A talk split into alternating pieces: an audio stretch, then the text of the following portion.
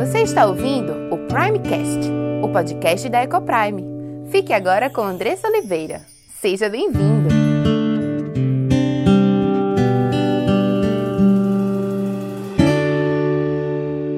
Olá, meu nome é Andressa Oliveira, filha e serva do Deus Altíssimo, esposa de Gabriel, mãe de Diego, Cauã e Aimee, educadora e diretora da EcoPrime International Christian School. Tenho aprendido que Deus nos ensina sobre casamento, criação de filhos e educação cristã. Tenho estudado e conhecido dia a dia qual o plano perfeito de Deus para a sua igreja. E todo esse conhecimento tem trazido uma linda transformação em nossa casa entre meu marido e eu, entre nós e nossos filhos. E eu quero compartilhar essas verdades para que mais lares sejam transformados. E este podcast é para você que tem buscado viver no centro da vontade de Deus em todas as áreas de sua vida, ansiando por entender qual o caminho que ele nos aponta para a liberdade, felicidade e sucesso em Cristo. Iremos trabalhar aqui conteúdos diversos que possam contribuir com a sua vida familiar, sempre dentro de uma cosmovisão bíblica cristã. Mas para que esse conteúdo possa abençoar a sua vida e sua casa, você precisa estar com coração e mente abertos para ouvir a voz de Deus. Que este podcast seja um instrumento nas mãos daquele que nos criou, nos salvou e nos amou e deseja que vivamos a vida em abundância que ele preparou para os seus.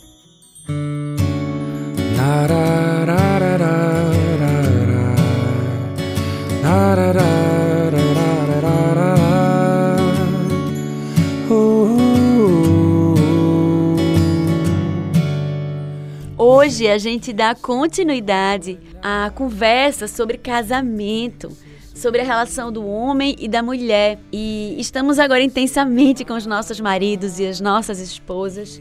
E temos tido a oportunidade de vivenciar este relacionamento, acho que mais do que nunca, né? Tanto tempo juntos, trancados. Nós temos visto aqui algumas perspectivas sobre essa relação entre homens e mulheres. E há duas semanas eu tenho falado sobre o que é masculinidade bíblica e trazendo a perspectiva de que o amor é a principal característica da masculinidade bíblica. E eu lembro que eu estava orando a Deus por um marido. E a minha, é, o meu primeiro pedido era que fosse um homem segundo o coração de Deus. E sabe o que mais me chamou a atenção em Gabriel? O amor que transbordava dele. A forma como ele falava da mãe dele, do tio, a forma como ele olhava para as pessoas e falava com elas. Eu podia ver, quase tocar, o amor que fluía dele. E é assim que Deus diz que é o homem, que deve ser o homem bíblico. Dele deve transbordar amor. Isso não tira a masculinidade dele, né? Que é algo que na nossa sociedade a gente tende a pensar que homem ele é grosseirão, né? Ele é machão, mas não é. O homem ele é masculino, ele é másculo.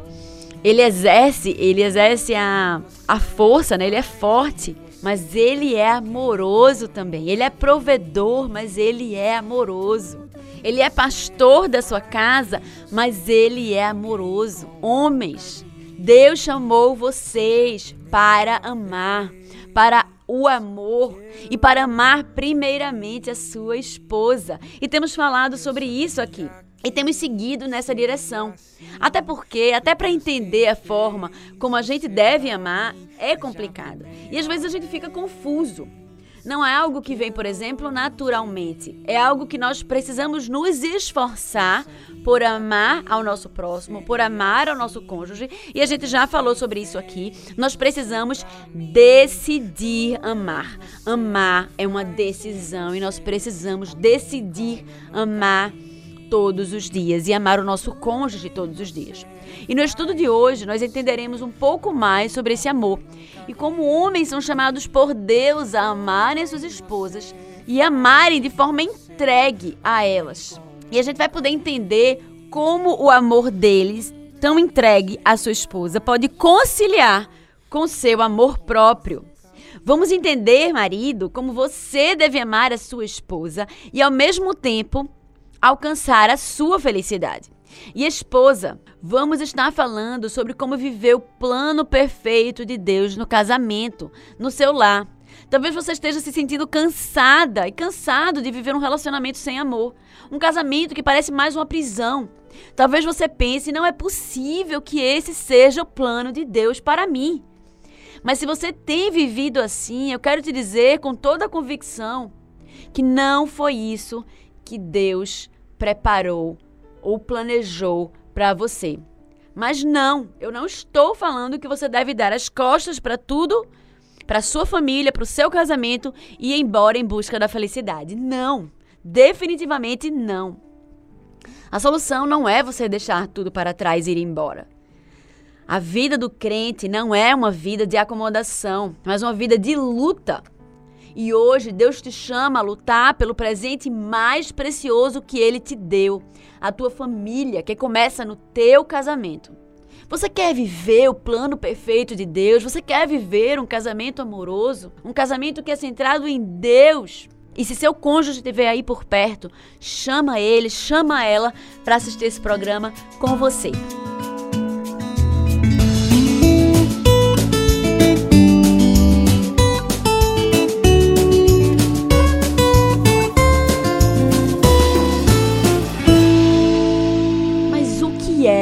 O amor? Muitas pessoas dizem, e a gente tem dito aqui, nós precisamos amar. Mas o que é o amor? Nós temos visto que amor tem a ver com aprovação. Homens são chamados a representar o amor de Deus, assim como Cristo foi com a igreja, se entregando e refletindo o amor de Deus para com a igreja. Assim, o homem também precisa refletir o amor de Deus para, o que, para os que estão à sua volta. Mas, principalmente, prestem atenção, homens, principalmente a sua esposa. No versículo de hoje, em Efésios 5, e em outras passagens, nós vamos ler o nosso versículo já já. O amor do homem para com a sua esposa é comparado com o amor de Cristo para com a sua igreja. Homens, vocês têm uma responsabilidade grande aqui, porque o amor de Cristo para com a igreja é uma pregação das boas novas, é uma pregação viva do evangelho, ou não?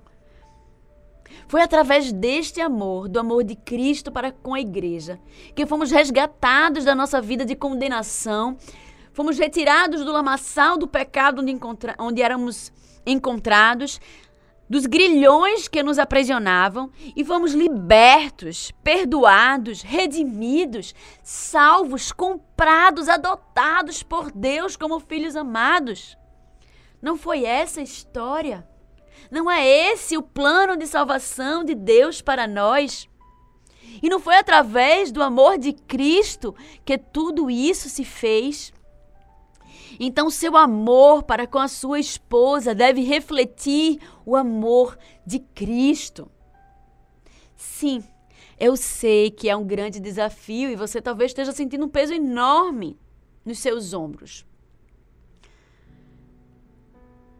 O desafio é grande, não porque a sua esposa seja uma pessoa muito difícil, mas porque você é um miserável pecador e vai precisar travar grandes lutas todos os dias contra o seu pecado, contra o egoísmo, contra a falta de amor, o orgulho, a incapacidade de perdoar, a impaciência. E você vai precisar travar essas lutas para ser cada vez mais parecido com Cristo. Mais uma vez, entendendo que isso faz parte do plano de Deus para a sua família, para a sua vida. Entendendo que Deus te chamou a cumprir essa missão é o primeiro passo a ser dado. Entender a que Deus te chamou, entender que você tem um objetivo à sua frente, é o primeiro passo. Então você precisa decidir segui-lo. Por mais árdua que seja a caminhada, mesmo que você continue caindo, mas se houver arrependimento, perdão e a busca por fazer melhor da próxima vez, a consistência nessa caminhada, o foco no objetivo que Deus te chama a cumprir, você colherá e começará a colher frutos de arrependimento, de bênçãos em sua vida, no seu casamento e na vida da sua família. E é isso que eu quero te convidar nesta manhã a refletir sobre essa situação, a refletir sobre a forma como Deus te chama a viver e dar um basta na forma como temos vivido erradamente, tão aquém daquilo que Deus tem nos chamado a viver. E vimos na semana passada a importância do amor para a pessoa que está sendo amada. Vimos como essa aprovação amorosa, primeiramente da parte de Deus e depois daqueles que estão à nossa volta, é tão importante na nossa vida. O seu amor é importante na vida da sua esposa. Hoje vamos dar uma olhada em outro aspecto em relação ao amor. Muitas vezes, quando nós trazemos à tona o amor, nós nos deparamos com a bifurcação nos deparamos com um grande cabo de guerra ou uma quebra de braço. Quando a gente fala de amor, a gente precisa refletir e pensar sobre algumas coisas. O amor busca o bem, certo? Mas em nossa natureza pecaminosa, nós somos obrigados a perguntar: ok, o amor busca o bem, mas o bem de quem? Será que quando eu amo, eu estou buscando o meu bem ou da pessoa que eu estou amando? E essa é uma pergunta meio difícil, né? Será que quando eu busco o meu bem, eu estou necessariamente sendo egoísta? Às vezes a gente pensa dessa forma. Ou será que quando eu faço bem para outra pessoa, demonstrando nitidamente que eu não gostaria de estar fazendo aquilo, mesmo que eu esteja fazendo, será que ela se sente amada? Será que eu posso me agradar de algo que eu não acho que é bom?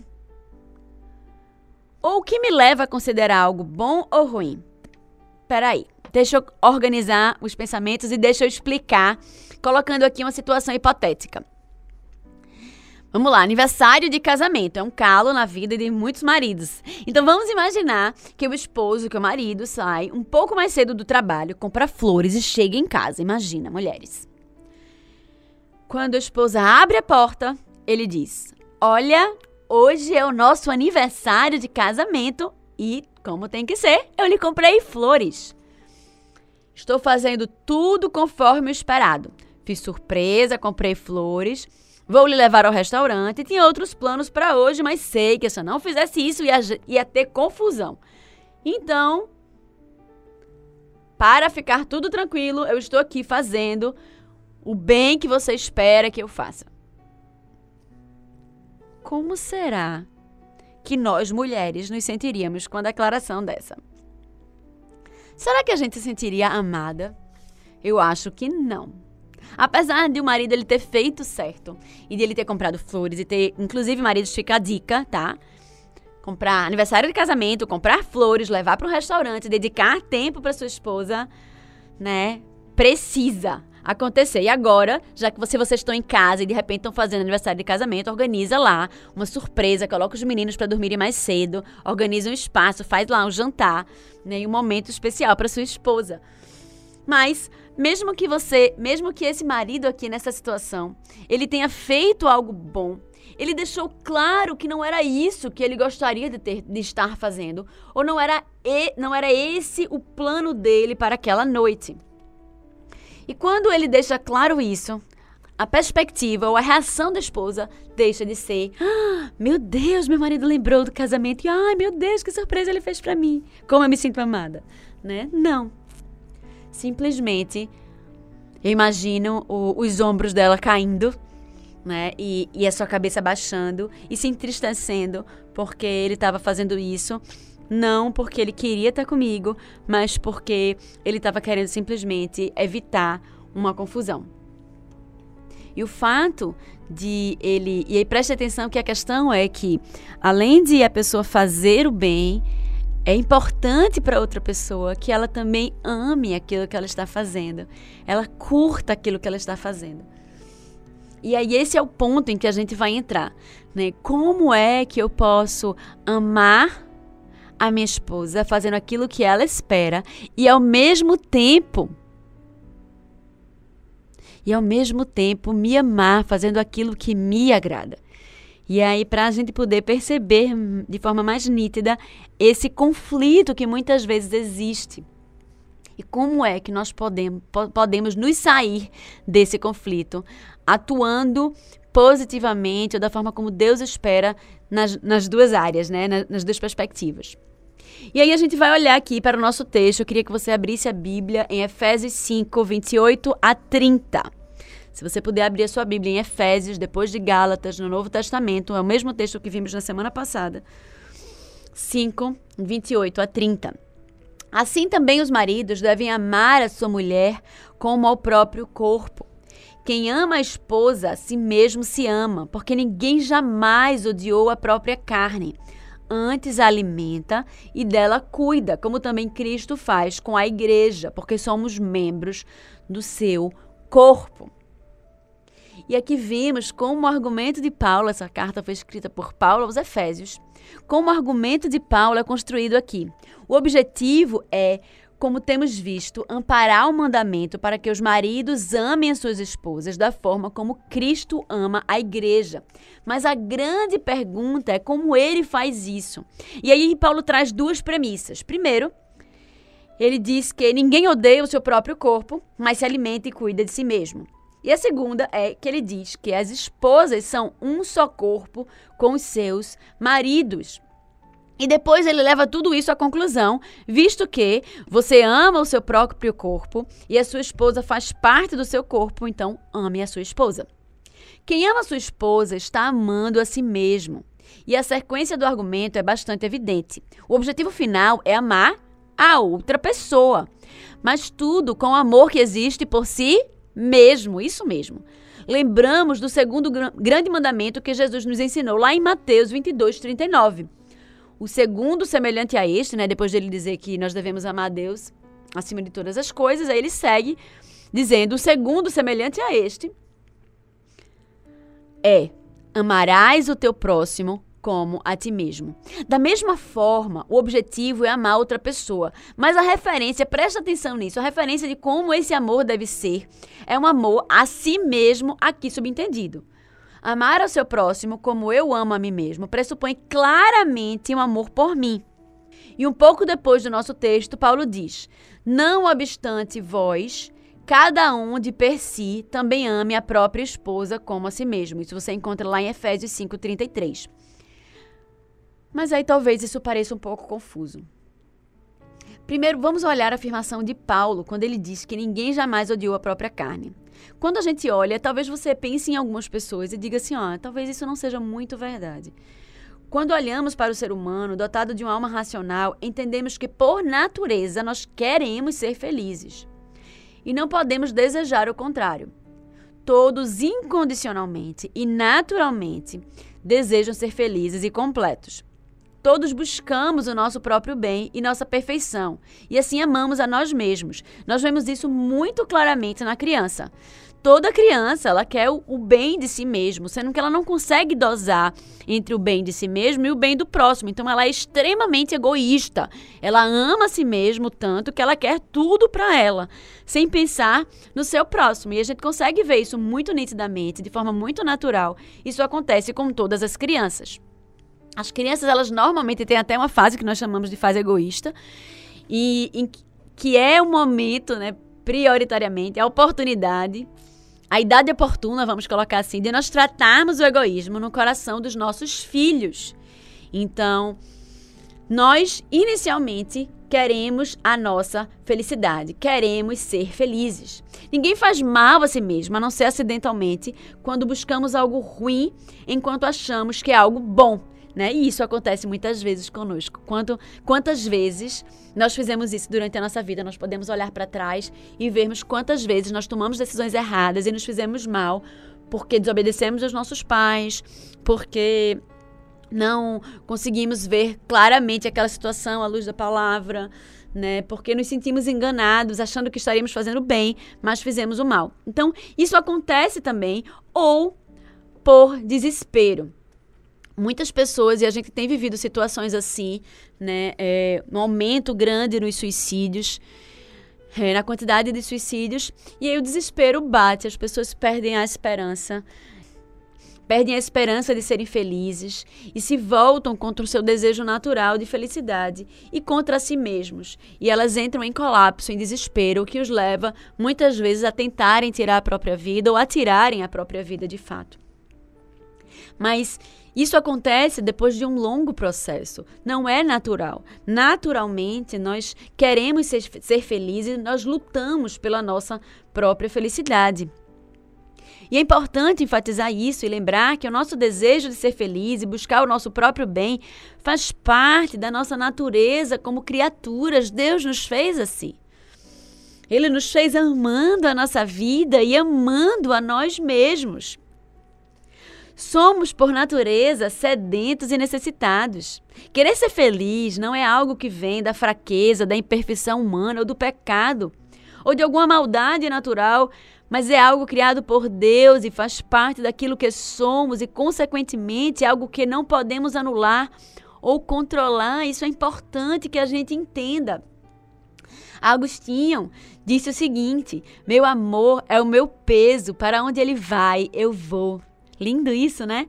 Não conseguimos governar esse impulso inicial que afeta todas as nossas decisões. E veja que no nosso texto, esse amor próprio, que busca a sua própria felicidade, é a base para o meu amor ao próximo, que é o resumo da vida cristã. Quando Paulo lá na frente ele vai falar sobre a vida cristã, né, ele resume como ajudar aos órfãos e às viúvas, né, os necessitados. E o que é isso, senão o amor ao próximo, né, a empatia é, com aquele que está na minha frente sofrendo. E amar ao próximo é o resumo da vida cristã. Mas aí você me pergunta, Andressa, e como fica o egoísmo? Porque, como a gente falou em relação às crianças, se elas amam a si mesmas, então elas querem tudo para si. E como é que fica essa questão do egoísmo dentro dessa perspectiva, já que Deus nos fez dessa forma para buscarmos a nossa felicidade e para nos amarmos, né? Então, uma pessoa que gira em torno de si mesma não consegue de forma alguma amar, não é mesmo? E esse é o conflito. E é exatamente. Isso é algo muito importante. Como todas as boas coisas criadas, nosso desejo por felicidade, ele pode ser pervertido. Quando a única coisa que temos é o nosso amor por nós mesmos como fim, como objetivo, aí sim começamos a ter sérios problemas. E é isso que nós vemos em nossa sociedade cotidianamente. A pregação da busca pela felicidade. É o objetivo que os homens têm colocado para si mesmos ou não é? Ah, se eu tô com problema no casamento, se eu compartilho com algum amigo ou com alguém que não tem a palavra de Deus como sua regra de fé e prática, ela vai olhar e vai, vai olhar para mim e vai dizer assim: "Ah, Andressa, você merece muito mais do que isso. A vida passa tão rápido, vai atrás da tua felicidade". Não é isso que a gente escuta todos os dias. Nas novelas, nos filmes e até de pessoas que nós confiamos. Pode ser que você tenha ouvido isso até de alguém de dentro da igreja. As pessoas acreditam que nós devemos buscar a nossa felicidade. E de fato nós precisamos, mas a perspectiva que o mundo tem é totalmente errado, enganoso, pervertido, distorcido. No entanto, o ponto que estamos tentando enfatizar aqui é que, mesmo no contexto do amor ao nosso próximo, e no caso aqui, o amor de um marido para sua esposa, não podemos simplesmente anular o nosso desejo de sermos felizes completamente, o nosso desejo natural de sermos felizes. Isso porque simplesmente fazer algo pela pessoa amada, aqui no caso pela esposa, simplesmente porque você tem que fazer, como uma mera obrigação impessoal, isso não é amor. Como obediência tardia também não é obediência. Né? Quando você manda o seu filho fazer alguma coisa e ele resmunga, resmunga, resmunga, e na décima vez você, ele vai, isso não é obediência. Tá? Obediência é obediência em alegria. Então, da mesma forma que fazer algo para o seu esposo, para sua esposa, mesmo sem querer, e tipo, ai, isso não é amor. E não só isso, mas a alegria que desejamos ter na nossa vida é a alegria que é fruto do amor. E há algo melhor, alguém que amamos e queremos e ficamos felizes por receber ou possuir aquilo que amamos. E esse receber ou possuir pode ser inclusivamente uma esperança futura ou uma lembrança passada. Mas é importante lembrar que a sede da nossa alma está ligada à felicidade que existe no relacionamento amoroso. Felicidade vem através de um relacionamento ou uma aliança de amor. Você conseguiria pensar em alguém que não fala com o pai, que não tem relacionamento com a mãe, ou que, que não tem família, ou que não tem amigos, poderia ser feliz? Você consegue imaginar essa cena? Com certeza não.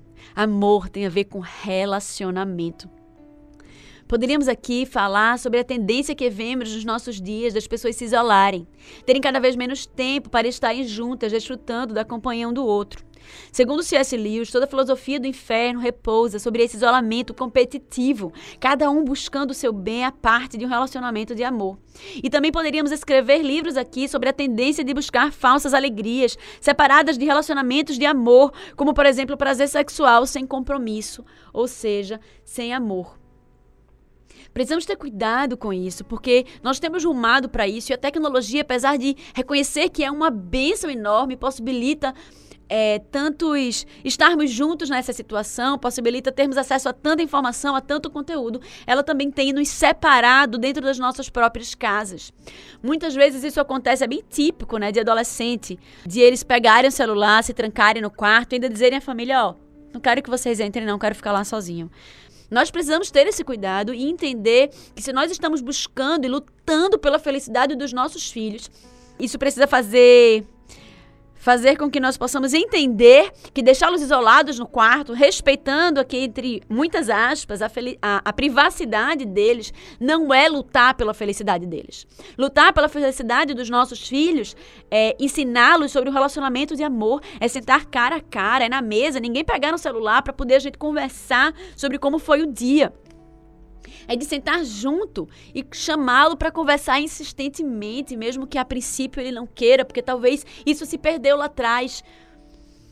Mas convidá-lo a estar junto com você, olhando nos seus olhos. Talvez você possa contar alguma coisa que aconteceu com você no passado, eles sempre gostam de ouvir. Né, nos fazem sentir mais perto, talvez alguma fragilidade, alguma situação difícil que você enfrentou na idade que ele está agora. Mas relacion... amor é relacionamento. E, e precisamos não apenas viver isso, mas ensinar isso aos nossos filhos.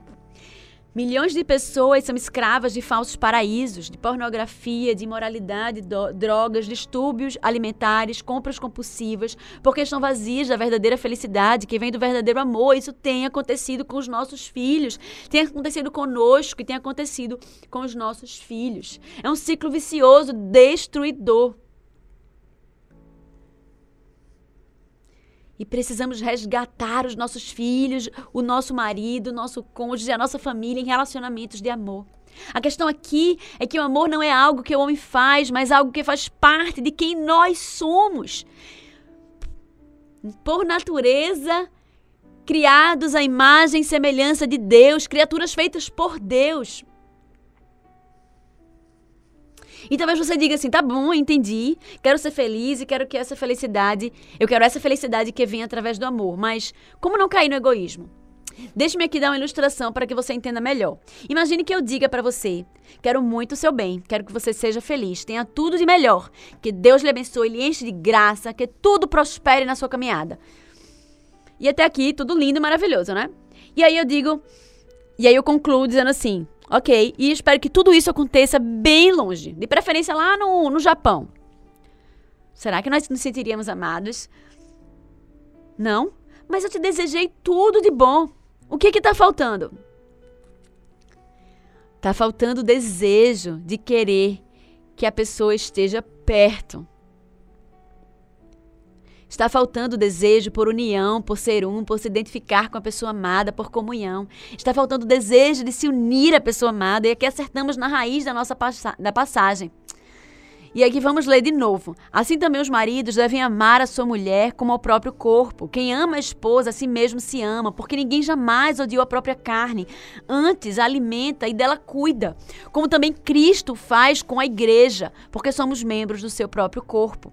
Quando meu marido olha para mim, ele não vê apenas ele, mas ele, ele e eu juntos como um, unidos em um só propósito, vendo ele mesmo em mim. Olha que profundo.